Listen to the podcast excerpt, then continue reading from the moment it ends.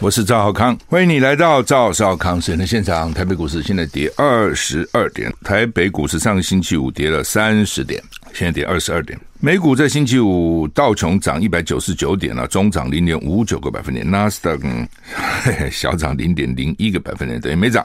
S M P 五百涨零点四八个百分点，费城半导体涨零点一八个每百分点。这美股上个礼拜五平平了哈，欧股上个礼拜五法国、德国都涨了一趴，英国呢涨零点五趴啊，欧股还可以哈。诶，台股怎么现在又跌了哈？瞬间就从涨二十二点跌到九点，现在跌两点。天气今天十一月二十一号了哈，受了东北季风影响，北部及东北部天气稍凉，明天东北季风减弱，气温稍微回升啊。我们看看温度吧。北北基二十二到二十六度，降雨距离二十到三十；桃竹苗二十到二十八度，降雨距离零到十；中彰投二十一到三十度，降雨距离零；云嘉南二十一到三十度，降雨距离零到十；高屏二十三到三十一度，降雨距离十；宜兰二二到二十四度，降雨距离七十；花莲二二到二十六度，降雨距离五十；台东二三到二十七度，降雨距离四十。外岛十九到二十六度，降雨几率零，所以西岸中南部都是三十、三十一度高温，还是热哈。不过降雨几率都西岸都不高啊。那东岸呢，降雨就高了啊。迎风面依然百分之七十，花莲百分之五十，台东都有百分之四十啊。降雨几率高，那么温度还好，二四、二六、二七啊，就是依然花莲、台东还算舒适了啊。台股又涨起来了，台股现在涨十点啊。气象局说，今天二十一号还受东北季风的影响，迎风面云量比较多。呃，东半部有局部短暂雨哈，各地夜晚、清晨低温，甚至有些地方会下探二十度以下，所以有些地方晚上还蛮凉的哈。吴德荣说呢，周三到周五，明天起天气转变，周三到礼拜五锋面南下，并南方水汽影响范范围大，有较大的雨势，就是明今天晚上开始气候转变哦，明天明天晚上开始天气转变，然后礼拜三到礼拜五呢，会下雨啊，而且雨有些地方还蛮大的哈。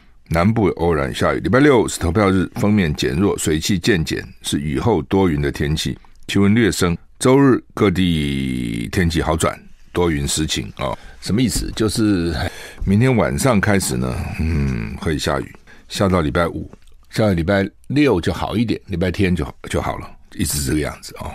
六还不是那么好，但是好一些，好吧？这是天气哈。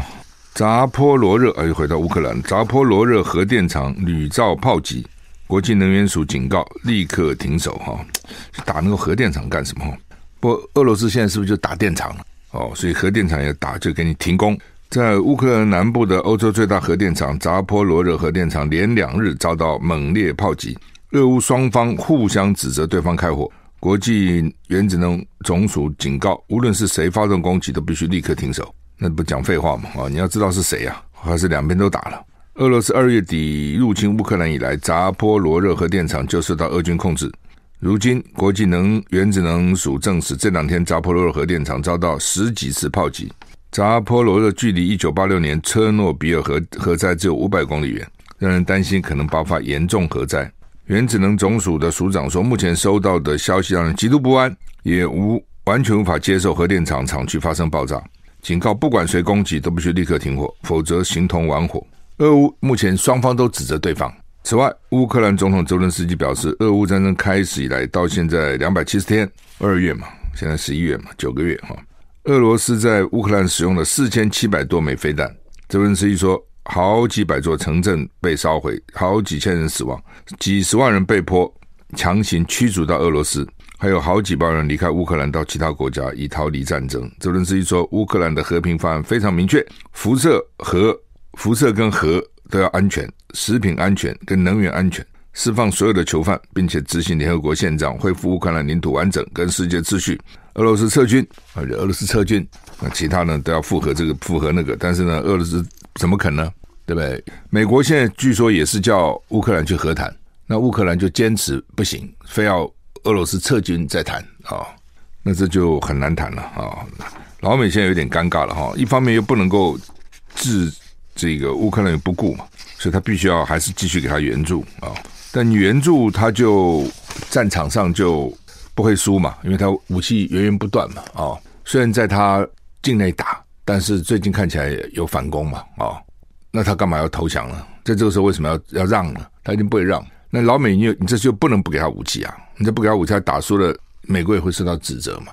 所以一方面给他武器，一方面叫他谈，这个也很困难。你说你不给他武器的，他们没有办法了，弹尽援绝，他必须要谈。那他现你又不能这样做啊，这样做太没道义了。你还得继续给他武器，还得对国际讲，我要继续支持他。哦，美国国防部长呢，奥斯汀一再保证，我们会挺乌克兰到底。那你既然要这样挺乌克兰到底，你又叫他去和谈，他不愿意，那你怎么办呢？现目前情况就是这样子，那就看僵持一阵子以后会怎样。那这个核电厂要谁去打？那现在是俄罗斯已经占了，俄罗斯占了，他那是谁打呢？他们也不敢讲，就是双方都有责任啊、哦。世界杯，二零二二世界杯，这是联联合报今天的头版哦。哦，联合报头版居然做卡达世足赛揭幕，首战开踢，争议不断。叫阿拉伯这些国家，对不对？他很多的他的信仰、他的文化都跟西方有很大的差别，所以才说将来基督教文明跟伊斯兰文明可能会引爆大战。大家都没想到是俄罗斯，都是斯拉夫人自己去搞的。俄罗斯打乌克兰，原来大家没想到了，你有想到吗？对不对？他们还是同文同种的，几乎是基本上是同文同种。所以不完全一样的语言，但是听说可以听得懂。结果搞了，以为都以为是基督教文明跟斯拉跟这个伊斯兰嘛，就是基督教跟回教了。之前都是啊，恐怖主义啊，什么都是回教去打基督教。所以本来回教国家就很不一样，因为它那个地处沙漠，所以它有很多习俗哈，等等哈都不一样哦。你仔细想想，可能都跟卫生啊、跟疾病啊、防止疾病什么有关，有些了哈。那。他在那边办足球赛，就很多人反对西方的媒体了。你知道，媒体哈，大部分老板哈都是有钱的，他否则怎么办老媒体呢？媒体现在越来越花钱了。但是前面的记者哈都不太有钱，都是年轻的嘛。看记者有几个有钱的？你自己想嘛，对不对？年轻有正义感哦，然后呢，可能这个情感比较丰富，什么我要去执正义之笔，我要做媒体啊、但是那些老板也不见得控制了这些记者。你怎么控制呢？每一篇都检查，不可能嘛？那么多新闻啊，等等哈。所以这些年轻的记者怎么会喜欢阿拉伯那样的制度呢？那样的文化呢？你自己想吧。就像说，年轻的记者怎么会喜欢北京的政权呢？你光习近平要连第三任，西方的媒体就觉得这不合民主的原则，哪有一直干的呢？不，这所以媒体媒体就对卡达有很多的批评，包括哪些呢？包括这些阿拉伯国家禁止同性恋，光这一点。你要看现在美国的电影，我不讲嘛，好莱坞电影几乎没有一个电影里面没有同性恋哦，黑白恋、同性恋，反正就是都有这些。那阿拉伯国家当然是禁止同性恋，所以西方媒体就反对他们，就说他们歧视女性、凌虐外劳。那那你不用讲了，他还可以一夫多妻嘞。那你说西方这些媒体，特别是女性记者，他怎么会容忍呢？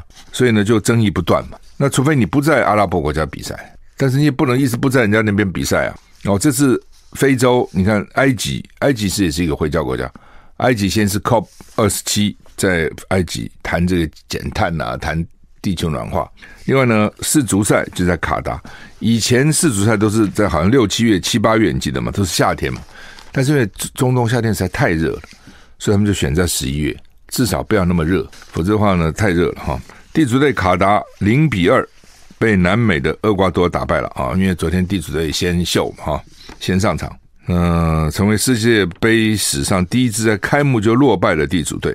伊朗队长在对英格兰赛前呢，说伊朗的情况，伊朗情况说人民不快乐，好像这种都是很政治哈，很政治。波斯湾卡达是一个小国了哈，那好吧，这个所以呢，卡达跟国际足总都面临一连串的批评。这是史上承办世界杯最小的国家，以以前都是大国，也是史上花花费最高的，花了两千两百亿美元，会吸引一百二十万的游客造访啊！我觉得一百二十万大概也也赚不了两千两百亿美元了，反正就是要秀给你看，你不要以为看不起我，我这小国花大钱啊，给你们看，休息一下回来。I like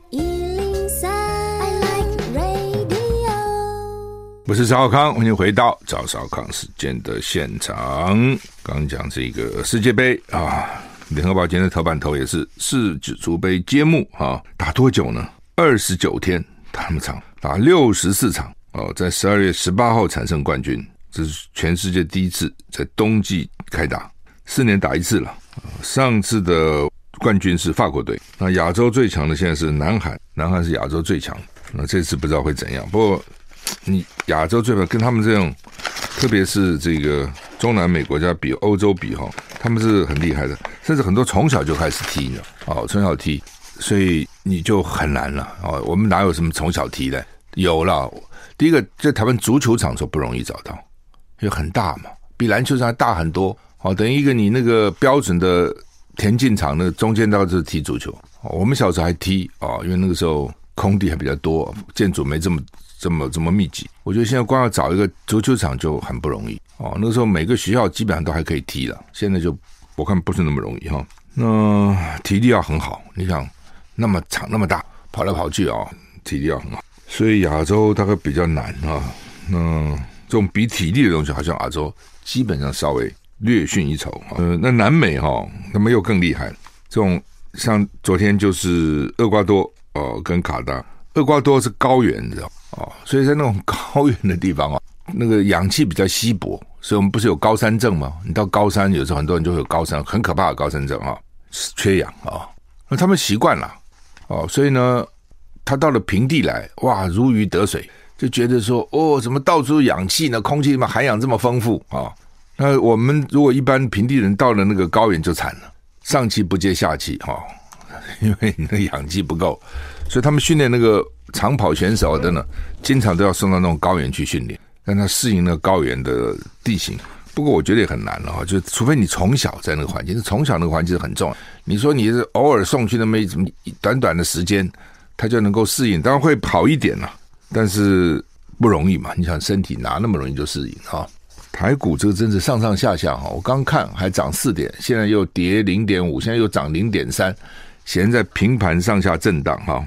哎，美国 Colorado 同志夜店大规模枪击，五死二十五伤，是搞什么？为什么这样？Colorado 第一，Colorado 第二大城一家同志夜店发生大规模枪击事件，造成五人死亡，二十五人受伤，枪手被逮捕。根据 CNN 报道，一名二十二的枪手这么年轻，在当地礼拜六就是前天了。午夜进入一家 LGBTQ 店夜店啊，并且立即开火，造成至少五死二十五伤。随后夜店顾客跟他对峙，并且阻止了这名枪手。哇，这顾客蛮勇敢的。根据当地警方表示，这起枪案的嫌疑人是奥尔德里奇，他是用一把长步枪。现场还发现两支枪。夜店中至少两人与枪手对峙搏斗，阻止了进一步的暴力行为。警方对顾客的见义勇为。表示感谢。BBC 报道，枪手已经被警方拘留，因为受伤正在接受治疗。目前，当地警方正在调查这次攻击是不是仇恨犯罪，而且关注夜店跟 LGBTQ 社区的关系。警方说，每一位公民都有权利在城市中感到安全跟保障，可以在城市各地走动，不必担心受到伤害或恶劣对待。美国总统拜登说，美国人绝不能容忍仇恨，就是他们在调查是不是有些仇恨同性恋了。哦，同性恋的、双性恋的，反正这些哈，有些人就很仇恨，就不能容忍。那但是你搞到去枪击人家哦，这太惨了。所以美国，哎，美国很多那种很激烈的，而且另外有枪哦。你平常气就归气了，就骂一骂两句就算了嘛哈。每个人不一样，但他有枪，他就去行凶哦。那还好了，有两个顾客说跟他对峙哈，这真不简单。真的不简单哦，能够跟他对峙。其实这样每次这种大这种犯罪，只要群众真的集合起来哦，是可以制服他的。问题大家都怕嘛，谁愿意呢？休息再回来。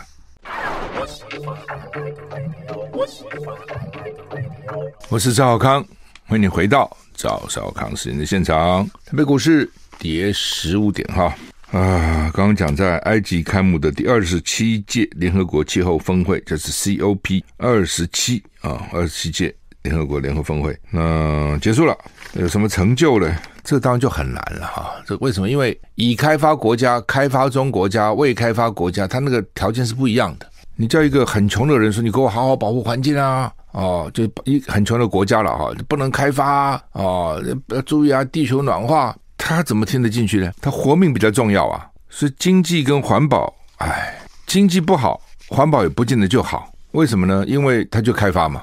哦，而且你真的等到搞坏了，要环保要得花钱，还很花钱，要花很多钱。所以真的穷的国家，你就要重视环保也难。所以一直讲说，你可能这两个要怎么捏拿？哦，我们讲这两个兼容并蓄、兼筹并顾要怎么弄？你最简单的就是你比如说那个森林嘛，像巴西对不对？现在换总统了，原来那个总统一直砍森林呢、啊，他就觉得说我亚马逊那么大的这个原始森林为什么不砍呢？真是很珍贵的资源呐、啊，而且我人越来越多，我需要种种粮食啊。那森林我怎么种粮食？我把森林砍伐以后来种粮食，我人需要吃啊。所以马来西亚是一样，哦，他们就叫做有钱国家，说你们哈、哦、把世界破坏成这样子，地球破坏成这样子，你叫我们爱护地球，不能砍了，不能砍树，不能做这个，不能烧炭，一大堆。你们吃干抹净的，现在叫我们来干，给我们钱，要补助我们。你叫我不要砍森林，你给我钱了，我就不砍了。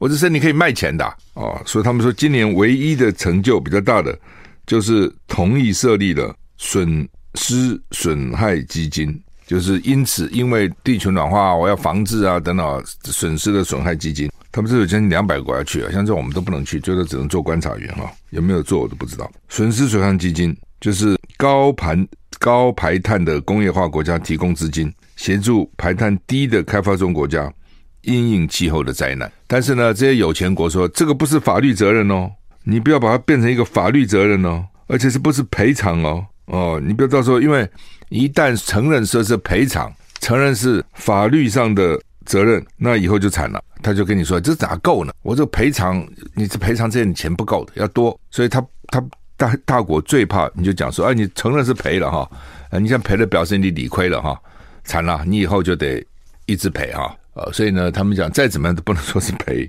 哦。那另外呢，就是这次有国家希望。这个地球的温度提高哈，之前都是希望提高在摄氏一点五度之内了哦，就不要再提提到一点五度之上。但是有的国家提出这是希望两度，欧洲国家说，你们如果再过讲两度，我们就退出哦，就是说一点五度不能少于一点五度了，不能不能高于一点五度了哦，你们两度两度就放宽嘛，就是只能一点五度，最多最多只能提高一点五度，但是都很难做到了。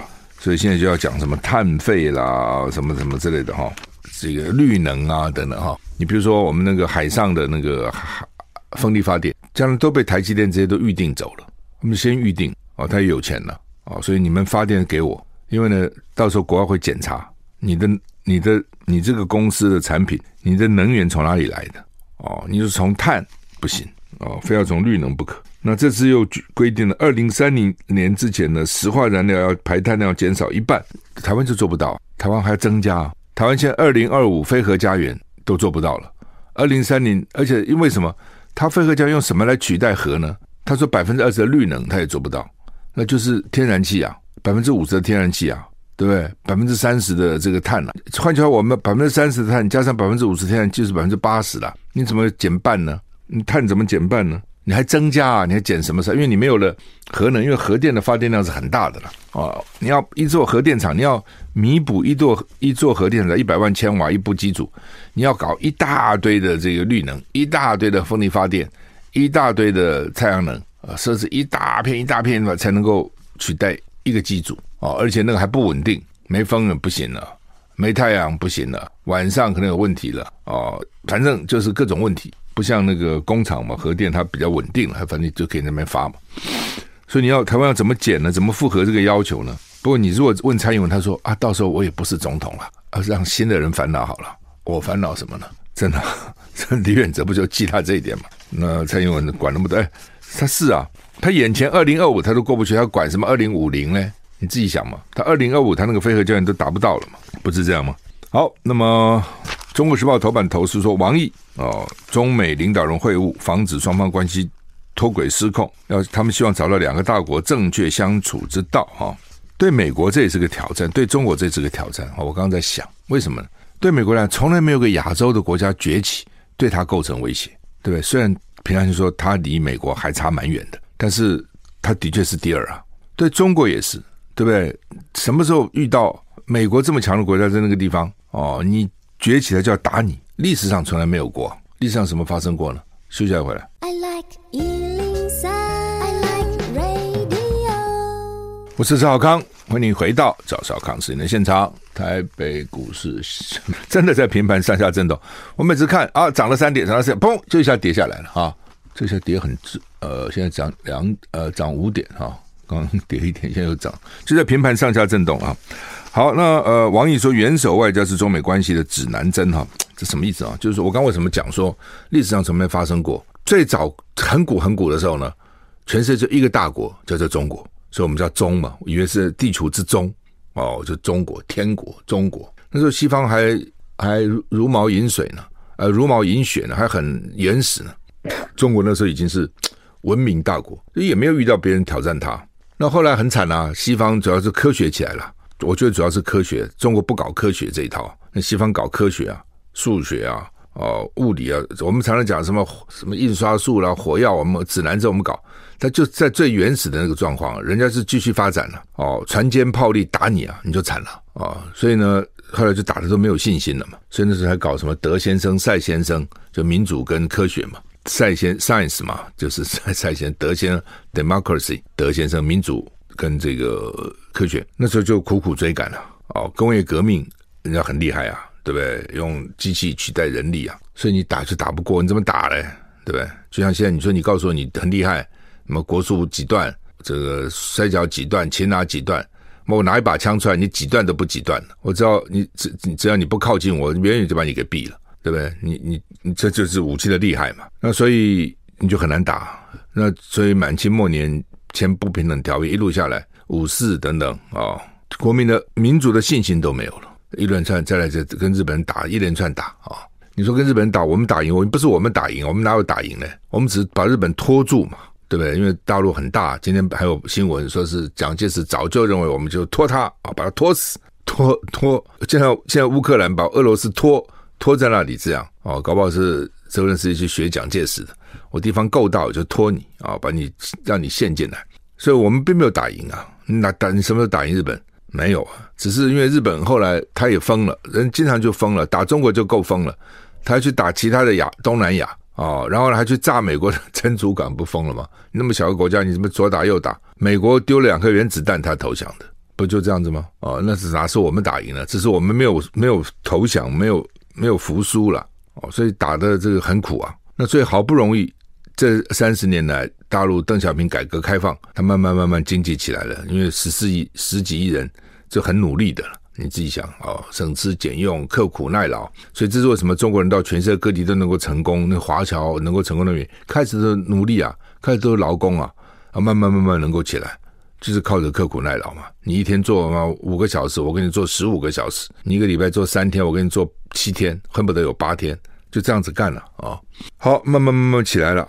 啊，那起来了，他也没有遇到这种情况啊。就美国在那边就虎视眈眈等这个等你啊。那美国有没有遇过这种情况啊？所以亚洲出来一个国家哦，嗯，居然要紧跟他在后面，所以所以为什么这个这个这个很复杂了，哦？中国呢就为了这个要强啊，什么时候就我要强，我要确实哦，民族大义哦，那个压力是很沉重的。那美国就是哇，搞现一个原来不是都是。说基督教文明跟阿拉伯跟伊斯兰文明会对撞，怎么跟个儒家跟一个东方会对撞呢？他也不知道怎么办，所以现在就变成说，好吧，拜登跟习近平到底还是老朋友了，见个面定个调哦，就是说呢，哎，你是我们是竞争，但是我们没有要冲冲突，竞争不表示一定要打架嘛。你你班上第一名、第二名，大家各去努力啊，对不对？我这是第一，也许过一阵子我会变第二啊，你现在第二也许会变第一啊。但是需要打架解决吗？不需要，好好念书啊。就是我们有竞争嘛，但竞争是不是一定有冲突呢？不见得嘛。哦，意思是这样了。能容不容易？当然不容易了啊。你竞争当中就可能有很多的差撞。所以这两个元元首坐下来，对习近平来讲，他起码还干五年嘛。除除非身体不好，他干五年，搞不好干十年。对拜登，至少他的其中选举给他熬过了嘛。对不对，他还两年，至少这两年算是还虽然。众议院被共和党拿去了，但是参议院还在他手里嘛，成不了什么大事，至少还稳定嘛。所以至少未来两年两个人见面了，先先稳定一下。所以接着为什么布林肯美国的国务卿到大陆去，然后现在又是美国的国防部长跟大陆的国防部长可能在柬埔寨见面，因为那边本来就要开个会了，两个都说会去，那去搞不好也就可以见个面。这种东西就见面三分情哈，见面大家表示一个善意，见面总不会就呲牙咧嘴那边吵架打架嘛。哦，像他们上次阿拉斯加是这样的，一般来讲见面嘛就是大家客客气气哦。然后呢，就当当上面的两个元首老板讲好了，下面就知道要怎么遵循。但老板不见面不讲话，或是吵架打架，下面就知道哦，不是讲吗？上有好者，下必有甚焉。怎么这话讲的真好？老板喜欢，下面会更更喜欢；老板讨厌，下面会更讨厌。哦，就是这样子啊、哦。所以这是为什么？就是说元首外交。那当然，台湾要注意的就是说，就是说台湾要小心，人家谈谈，搞不好你就不重要了嘛。他们两个冲突的时候，你才重要嘛。他们两个不冲突的时候，你就没那么重要哦。这也是为什么我们一再强调的，说你不能都压到美国身上去嘛。美国是很重要，是我们的朋友，我们要靠他都没有问题。那你说你百分之百都靠他，你自己不想想办法避免两岸的冲突，到时候他也不见得帮得了你啊。就像想帮你，也不见得就能够帮到你啊。也许帮一点点，好，但是够足不足够不知道嘛。现在再回来。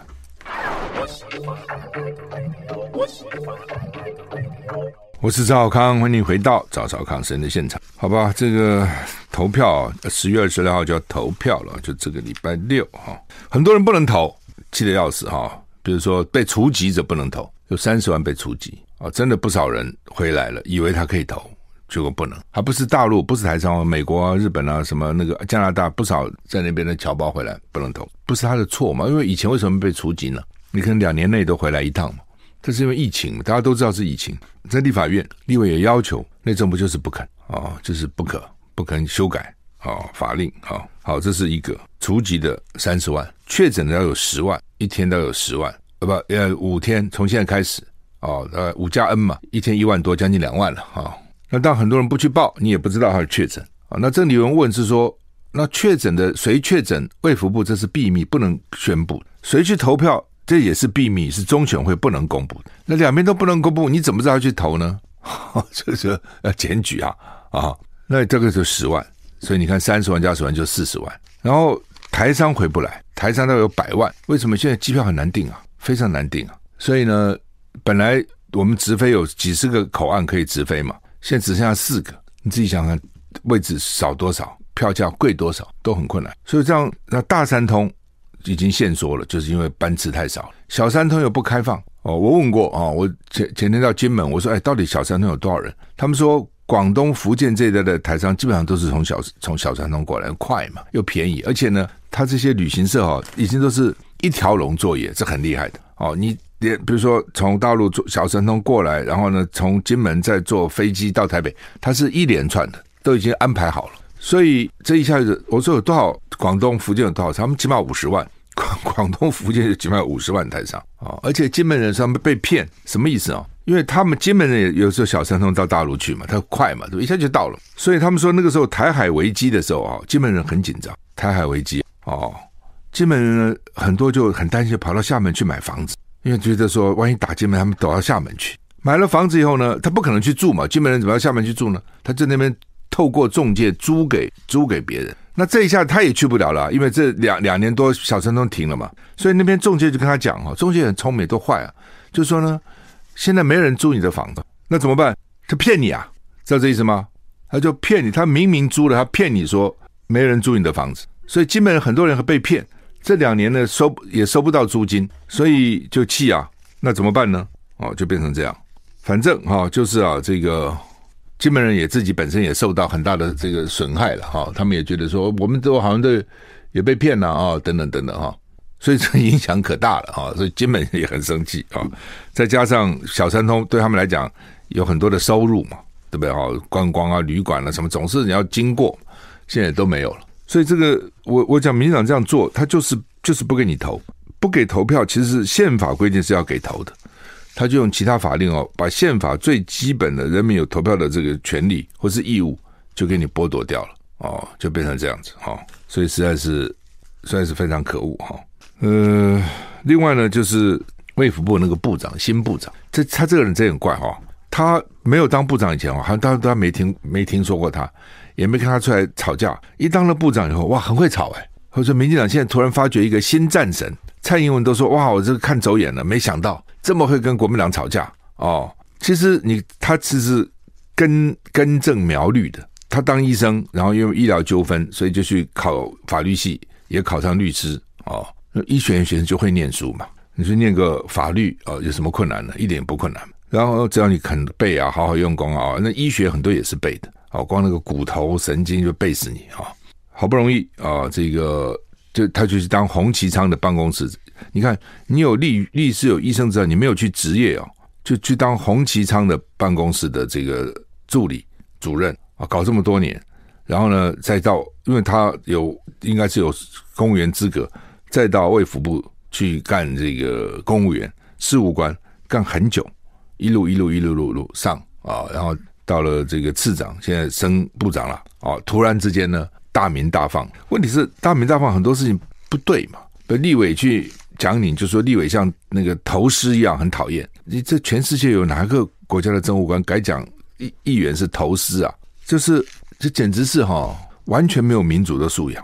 然后呢，又说哦，因为啊，当时啊有一些掮客哦，透过宗教，通过工商团体。想要去卖疫苗给他们，被陈时中挡了，所以他们现在才骂陈时中。哦，这些呢骗子，疫苗骗子啊、等等哈、哦，哪些嘛就要宣布嘛，哪些是骗子？他说要问陈时中，陈时中说问以前的，问现在的部长，我现在已经不是部长了，所以不肯讲。有没有前客？当然有嘛，一定会有前客的，这个我们也知道会有前客。那譬如说举例来讲，那个时候，比如林权他们就想卖啊，对不对？前行政院长就想卖啊，那 BNT 进不来，听说民进党的一些立委去阻挡啊。连沈富雄都说他曾经有限要问卫福部要不要啊？吕秀莲不是说也有人要捐吗？是有啊，哦，但这些人是不是都骗子呢？不一定啊，可能是有骗子啊。那他们有没有阻挡你进疫苗呢？对不对？民进党立委可能有阻挡啊，但是其他人怎么敢阻挡你？阻挡还得了吗？这是一个。第二个，你政府有本事你去买嘛。这些人是因为你你没有了，你买不到，他才讲你嘛。好，我们时间到了，谢谢你的收听，再见。